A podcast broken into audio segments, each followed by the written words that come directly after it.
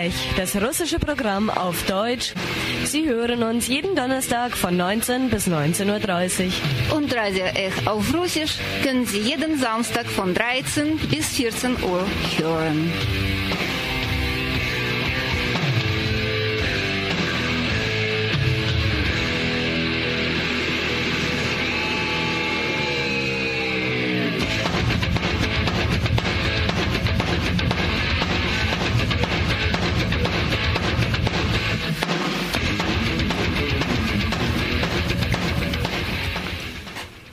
Guten Abend, liebe Radiohörer und Radiohörer. Guten Abend. Heute ist meine erste Sendung in diesem Jahr. Heute im Studio sind Dima und, und Sveta.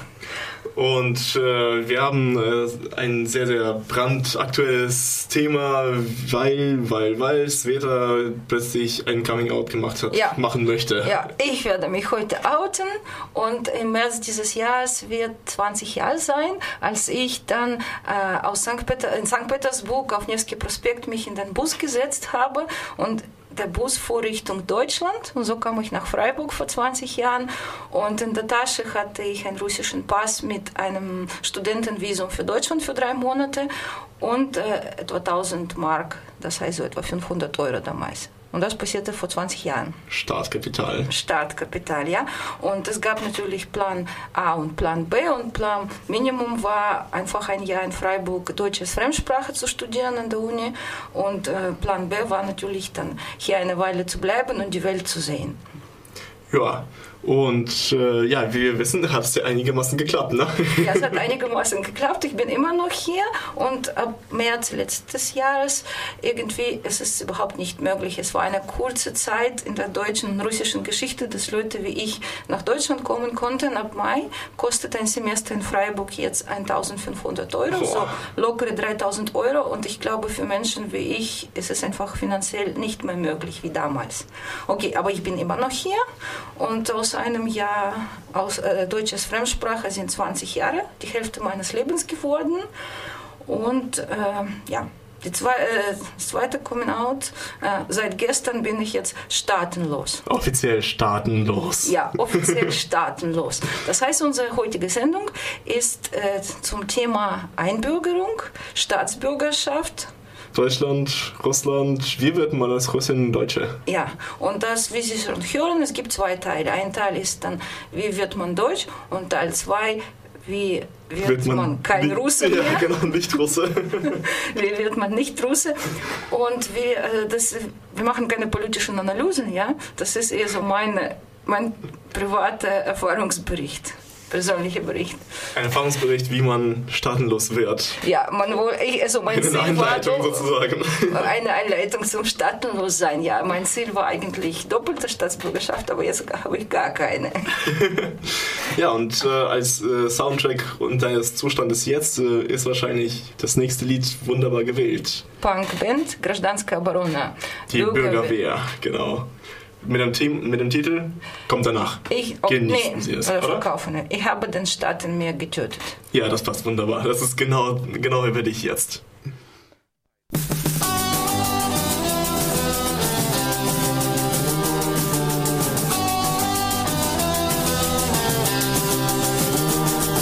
Ржавый бункер, моя свобода, сладкий пряник, сосок давно, сапогом моего народа Старшина тормозит говно, запрятанный за углом, убитый помойным ведром, добровольно ушедший подвал, заранее обреченный на полнейший провал, я убил себе государство,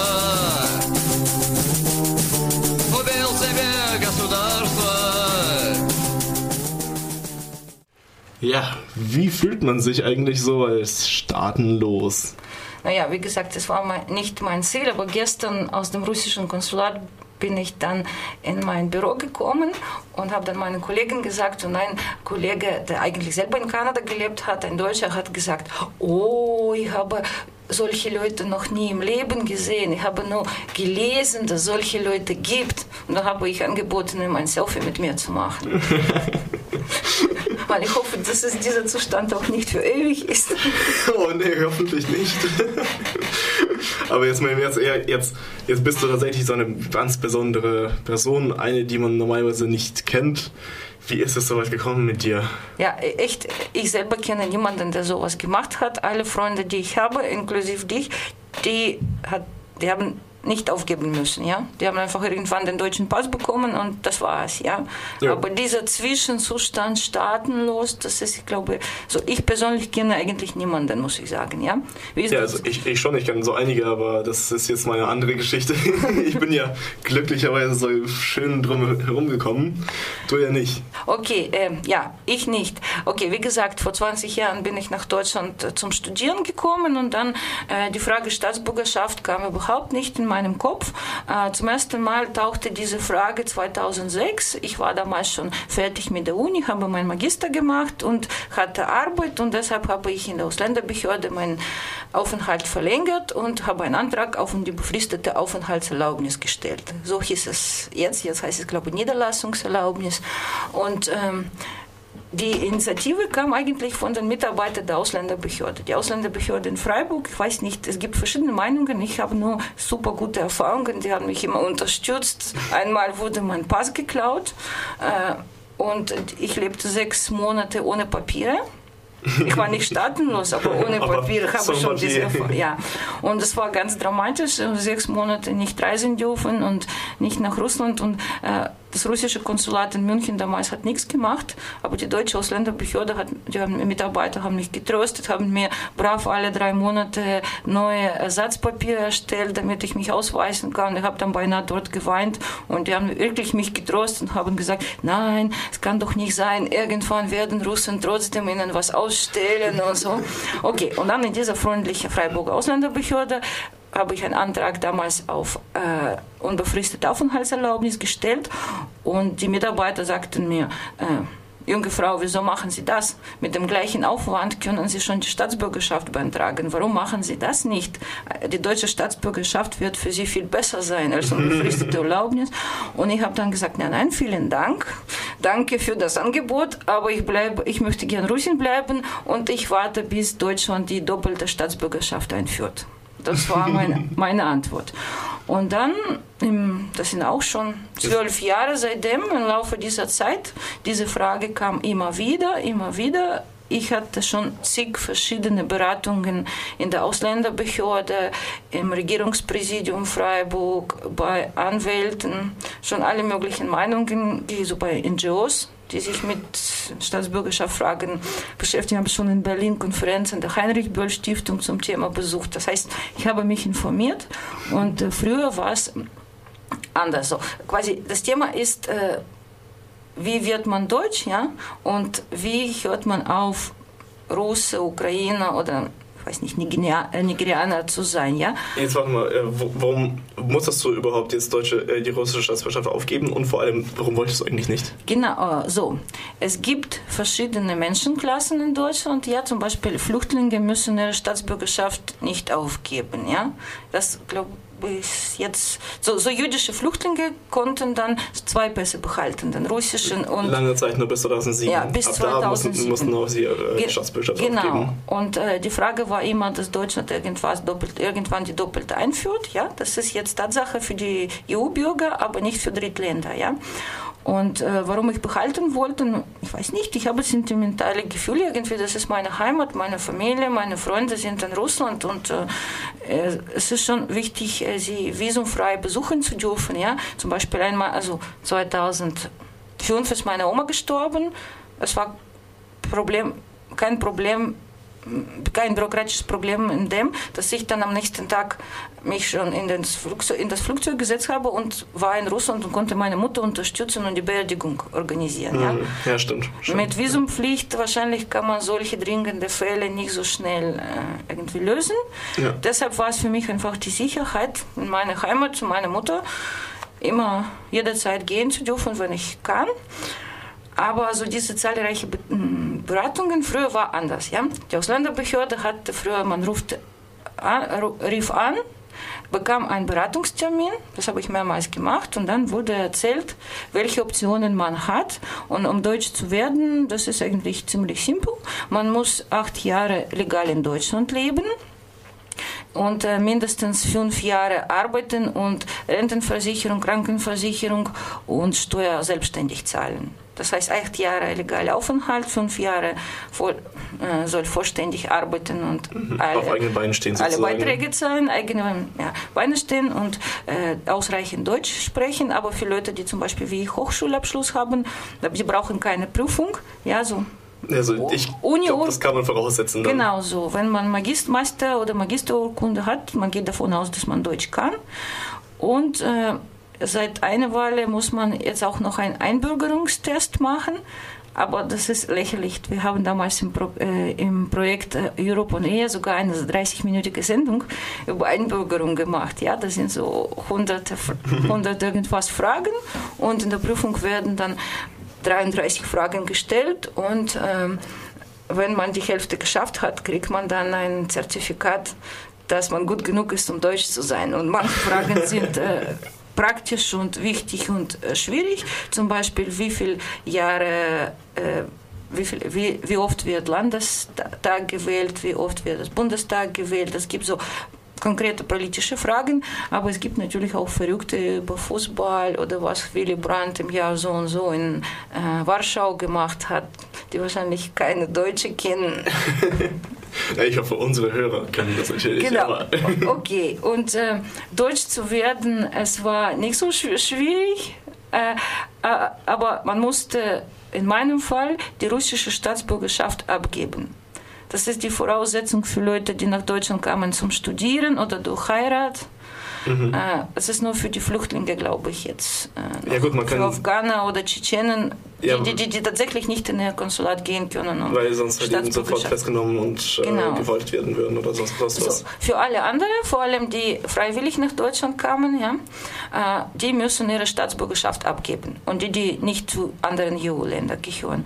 Und dann, äh, ich war mehrmals in der Ausländerbehörde in diesen zwölf Jahren, habe immer gesagt, ich will doppelte Staatsbürgerschaft.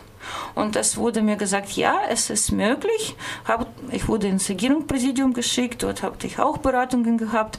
Äh, Es, es gab verschiedene Gründe aus Berufsgründen oder zum Beispiel, wenn man äh, zu viel Eigentum in Russland hat und äh, ver durch Verlust der Staatsbürgerschaft äh, Vorteile verlieren wird. Zum Beispiel Russen müssen dann, äh, Nicht-Russen müssen höhere Gebühren zahlen bei genau. Wohnungsverkauf oder Erbe und so weiter. Ja? Ja. Und ähm, ja, der, äh, äh, Berufsgründe, das war, was für mich in Frage kommt, ja, aber damals wurde mir gesagt in der Ausländerbehörde, äh, Berufsgrund ist, wenn Sie zum Beispiel äh, Haupteinkommen in Russland verdienen, obwohl Sie in Deutschland leben und wenn Sie regelmäßig nach Russland fahren, zum Beispiel ein bis zweimal im Monat. Und das ist nicht Ah, mein ja. Fall. Ich fahre schon nach Russland, ja, aber nicht Aber jetzt nicht so zweimal im. Monat. Ja. Ja. Und dann habe ich immer wieder gesagt, vielen Dank für die Beratung, ich warte. Und äh, im letzten Jahr habe ich verstanden, es gibt nichts mehr zum Warten. Mhm. Äh, es gibt nicht zu warten, weil Deutschland und die Europäische Union insgesamt irgendwie jetzt äh, doch irgendwie rechts äh, rutscht, ja.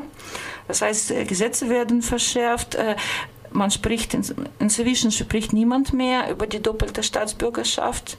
Ja, vor allem diese Fälle in der Türkei, wo Menschen, die deutschen und türkischen Pass hatten, inha- inhaftiert wurden, ja. Ja, genau. Und nach in- internationalem Recht, wenn man zwei Pässe hat, ist man in einem Land Bürger nur eines Landes, ja. Genau, ja. Und deshalb, äh, ich habe dann meine Anwältin auch angerufen von dem Termin, habe gefragt, was soll ich ankreuzen? Da muss man ankreuzen, ich werde auf meine Staatsbürgerschaft verzichten oder ich bin nicht bereit zu verzichten. Und meine deutsche Anwältin, die immer mehr beraten hat und Möglichkeiten gesucht hat, wie man Doppelte kriegt, letztes Jahr hat sie gesagt, wenn du einen deutschen Pass willst, kreuze an. Du bist bereit, auf Russische zu verzichten. Und ich kenne jetzt auch Leute, die auch beantragt haben. Wirklich, es geht nicht mehr. Ich kenne Leute, die tatsächlich in Russland arbeiten und die haben Absage gekriegt. Es wurde ihnen dann die Mhm. Also es geht wirklich- äh, Erlaubnis nicht erteilt. Ja. Also es geht wirklich weiter nach rechts und weiter in, in Richtung ein Staat, eine Staatsbürgerschaft. Ja, es geht ich, immer so. meine Ein Mensch, Einschätzung, ein Staat, ein Staat- ja, Staatsbürgerschaft. meine Einschätzung ist, äh, dass Deutschland jetzt im Moment äh, sich befindet, wo wirklich ein Mensch eine Staatsbürgerschaft und äh, diese Dek- die Demokratisierung wi- wird wahrscheinlich kommen, aber nicht in den nächsten Jahren, ja. Und natürlich, wenn man so lange hier lebt, will man auch dann auch nicht nur Pflichten, sondern auch alle Rechte genießen, ja. Ja. Mit einer ausländischen Staatsbürgerschaft kann man zum Beispiel nicht alle Arbeitsstellen nehmen, ja. Ich habe schon zig Absagen in meinem Leben gehört, äh, zum Beispiel im internationalen Bereich oder bei internationalen Organisationen, überall, wo EU-Gelder drin sind.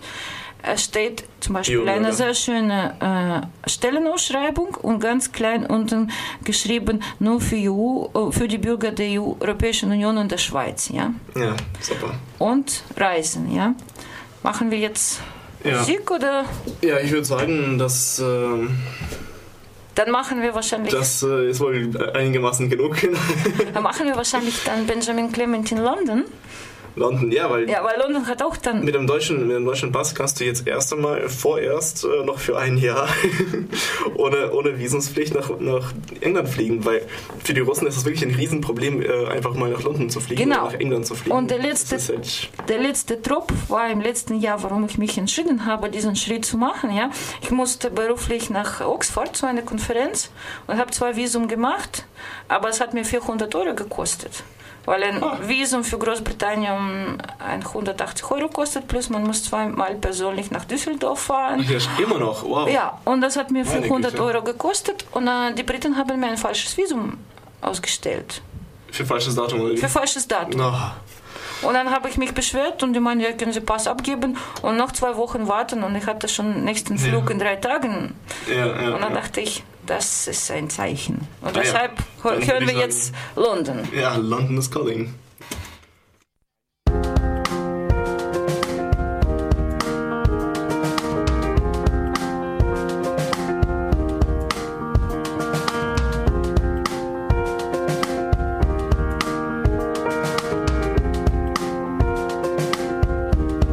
Now I see sits in the back of the grey caravan.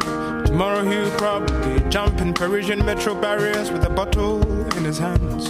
Sparkling, sparkling water mixed with peaches and rum. Honestly, I don't drink, but if I did, this would be my favorite punch.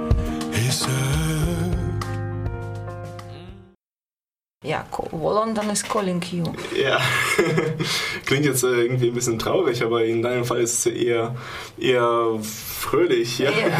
Okay, Aber eigentlich auch, aber eigentlich auch schon noch etwas melancholisch, weil jetzt hast du erst einmal deine Verbindung letztlich zu Russland komplett abgehakt. Naja, nicht komplett, du hast ja immer noch Verwandtschaft dort und äh, Heimat und so weiter, aber ähm, offiziell letztlich abgehakt, nicht? Jetzt hast du ja, offiziell, losgeworfen, weggeschmissen. offiziell darf ich jetzt gar nichts. Ja, offiziell darf ich jetzt nicht nach, nach Basel oder nach Straßburg. Ja, äh, wie, wie ist es dazu gekommen? Ich muss sagen. Äh, Deutsch zu werden war ziemlich easy. So das Gespräch war praktisch wie ein Vorstellungsgespräch. Mal, du, du wurdest ja richtig angeworben, ja? Es ist Naja, das ist. Ähm, so, dann war dieses, äh, dieser Fall mit dem Visum. Dann war Freiburg hat eine Tradition. Im Dezember gibt es immer Einbürgerungsfest äh, im historischen Kaufhaus. Äh, da, dorthin werden alle Leute eingeladen, die eingebürgert wurden im Jahr. Und dann war ich dort und dachte, warum nicht? Und habe dann, da waren auch Mitarbeiterinnen der Ausländerbehörde, habe mit denen gesprochen und die haben mir gesagt, sofort eine Mail schicken, äh, weil die Wartezeit ist sehr lang. Deshalb, da bin ich nach Hause gekommen, habe gleich das gemacht.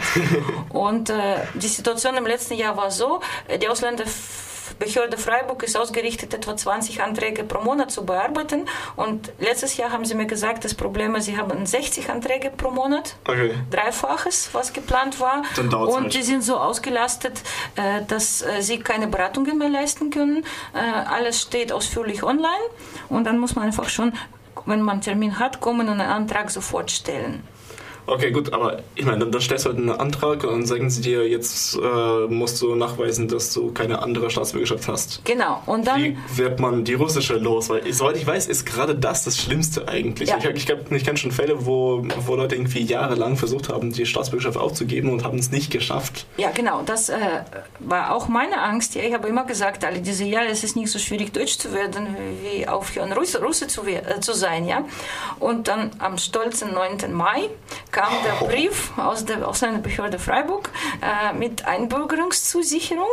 Das war so symbolisch am 9. Mai, ja. Und da bin ich äh, ins Konsulat nach Frankfurt gefahren und ich muss sagen, beim dritten Mal hat es geklappt. Wie, du bist schon dreimal nach Frankfurt gefahren. Um Antrag zu stellen. Beim dritten Versuch, einen Ausbürgerungsantrag zu stellen, hat es geklappt. Wieso hat es dreimal gebraucht? Okay, weil die Russen ziemlich viel wollen, aber das heißt noch erleichterte, es gibt jetzt erleichterte Regelungen für Ausbürgerung. Für Leute wie ich. Ich, ich glaube, wie mich. Ich glaube, äh, die Politik ist so, dass einerseits werden russische Pässe verteilt. Jedes Mal, wenn ich im Konsulat bin, sehe ich irgendwelche Russlanddeutsche, die kommen und sagen, ah, Papa, Mama sind nach Deutschland gegangen, ah, ich bin da geboren, ich möchte einen russischen Pass. Und dann sagen sie, dann bringen sie Kopie vom Pass der Eltern, dass es ein sowjetischer Pass war und so und so, und dann kriegen sie die Staatsbürgerschaft. Und die werden nicht einmal gefragt, Deutsche abzugeben, ja, natürlich. ja, ja, logisch.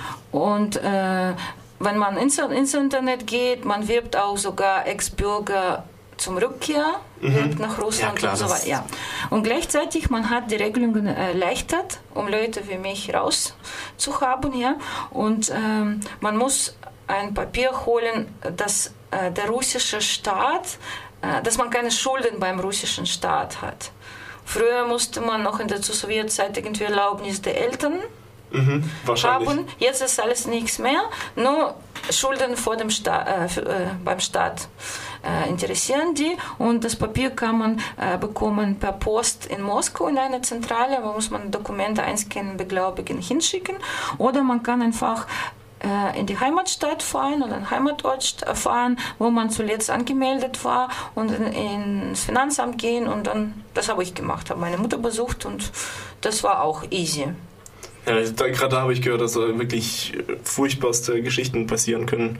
Äh, was für äh, Umwege man nehmen muss, äh, was für Sachen man vorlegen muss, wie lange man dann in, in der Schlange warten muss, bis, in, bis es bearbeitet wird und so weiter. Aber bei dir war es easy. Ja, bei mir war, war easy, quasi Wahnsinn. nicht verheiratet, keine Kinder, keine Schulden, äh, keine Wohnungen in Russland gekauft, kein Business geführt, habe das Papier bekommen in ein paar Tagen. Bei mir gab es ein anderes Problem. Ich bin nach Deutschland damals gekommen und mein erster Reisepass wurde dann in Amsterdam geklaut.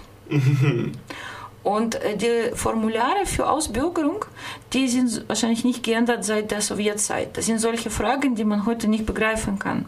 Wie und wann haben Sie äh, das, äh, die russländische Föderation verlassen, um nach Deutschland auszureisen? Was ist der Punkt? Früher musste man. Erlaubnis kriegen, um auszureisen. Und man setzte sich, es war immer so die Fahrt in eine Richtung. Ja? Genau, da und man konnte sagen, genau, ja, zum Beispiel diese äh, Migration nach Israel oder nach Deutschland. Ja?